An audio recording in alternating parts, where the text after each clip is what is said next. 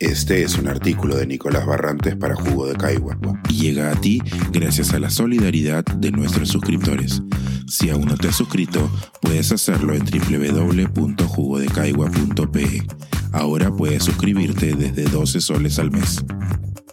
Pobreza y salud mental. ¿Las situaciones de privación incrementan el padecimiento de síntomas depresivos? Un estudio de la Organización Panamericana de la Salud, OPS, documentó un aumento de la cantidad de personas que padecen desórdenes mentales comunes, depresión y ansiedad, a nivel mundial entre 2005 y 2015.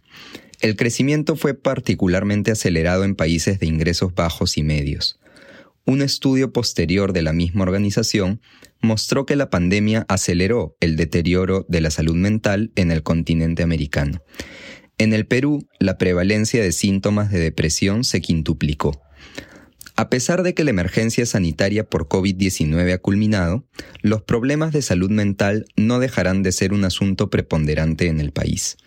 Las últimas investigaciones sobre la carga de enfermedad en el Perú, realizados por el MINSA, muestran que en 2016 y 2019 los trastornos mentales y del comportamiento, especialmente la depresión mayor, fueron una de las principales causas de pérdidas de años de vida saludables.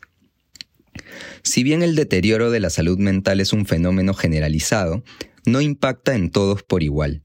Existe el mito de que la ansiedad o la depresión son problemas de gente rica, o que ya tiene cubiertas todas sus necesidades básicas, mientras que las personas en pobreza tienen preocupaciones más importantes que atender. No obstante, numerosas investigaciones demuestran lo contrario.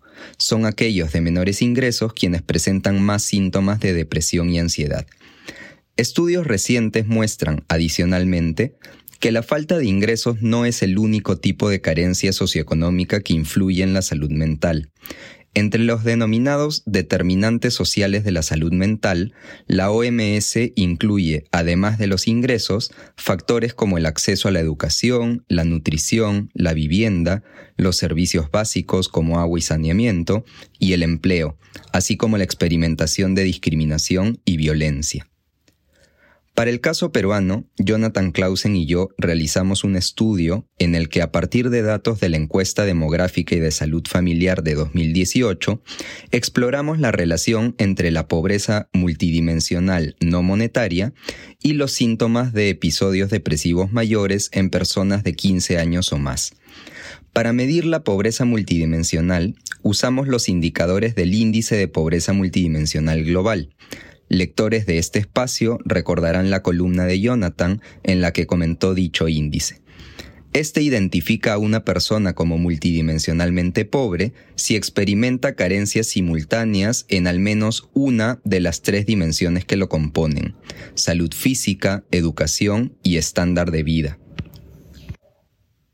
Para medir los síntomas de un episodio depresivo mayor, usamos un instrumento denominado PHQ-9, que refleja la frecuencia de la experimentación de nueve síntomas en las últimas dos semanas. Por ejemplo, sentimientos de desánimo o tristeza, problemas de sueño y de apetito, cansancio sin motivo aparente o ideación suicida. Con este instrumento se calcula un puntaje de síntomas de depresión que toma valores entre 0 y 27. Nuestros resultados muestran que experimentar situaciones de pobreza multidimensional incrementa el puntaje de síntomas de depresión en casi 8 puntos. Estos hallazgos se suman a una literatura que ya venía mostrando que las diferentes formas de pobreza, monetaria y multidimensional, deterioran la salud mental de las personas y que los desórdenes mentales afectan más a los menos aventajados de la sociedad. Son estas personas, además, quienes tienen menos oportunidades para acceder a servicios especializados de atención de salud mental.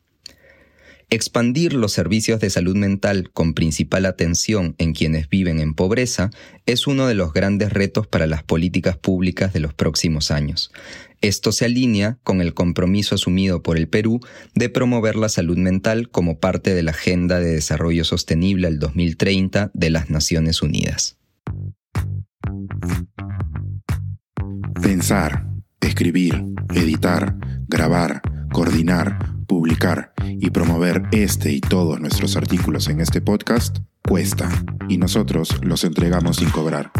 Contribuye en www.jugodecaigua.pe barra suscríbete y de paso espía como suscriptor nuestras reuniones editoriales.